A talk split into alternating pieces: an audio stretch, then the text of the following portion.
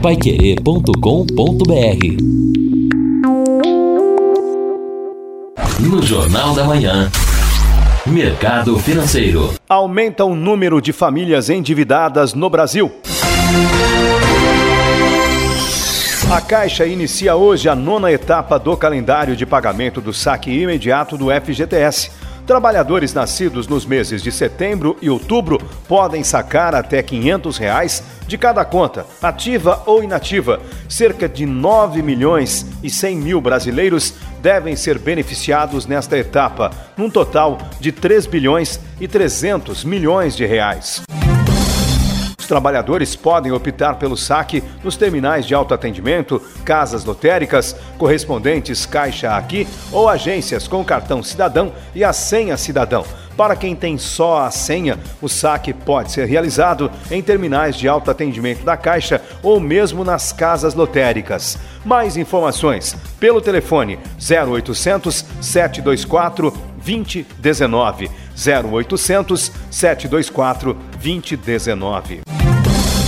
O número de famílias que contraíram dívidas no cartão de crédito, cheque especial, pré-datado, crédito consignado ou crédito pessoal, carnê de loja, prestação de carro e até a prestação da casa própria alcançou 65,1% em novembro, um aumento em relação aos 64,7% de outubro.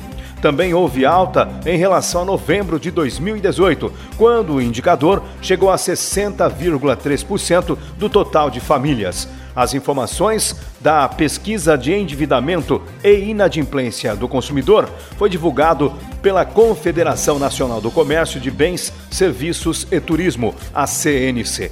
De acordo com a pesquisa, o percentual de famílias endividadas inadimplentes, ou seja, com dívidas ou contas em atraso, diminuiu em novembro, na comparação com o mesmo mês anterior, de 24,9 para 24,7. No entanto, houve aumento no percentual de famílias inadimplentes na comparação com novembro do ano passado.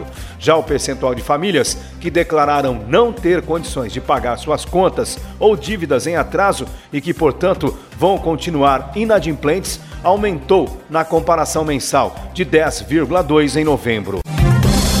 O cartão de crédito foi apontado em primeiro lugar como um dos principais tipos de dívida por 78,8% das famílias, seguido pelos carnês com 15,7% e depois financiamento de carro 9,2%. A produção de carros comerciais leves, caminhões e ônibus no Brasil totalizou 227.058 mil unidades em novembro, uma queda de 7,1% em relação ao mesmo mês de 2018 e um recuo de 21,2% na comparação com outubro. Os números foram divulgados pela Anfávia, a associação que representa as montadoras do país. O dólar fechou em queda nesta quinta-feira, depois de alcançar R$ 4,22. No final do dia, a moeda norte-americana recuou 0,33% e fechou a 4,18 para a venda. Na semana, o dólar teve queda de 1,22%, mas acumula alta de 8,1% neste ano. No Jornal da Manhã, Mercado Financeiro.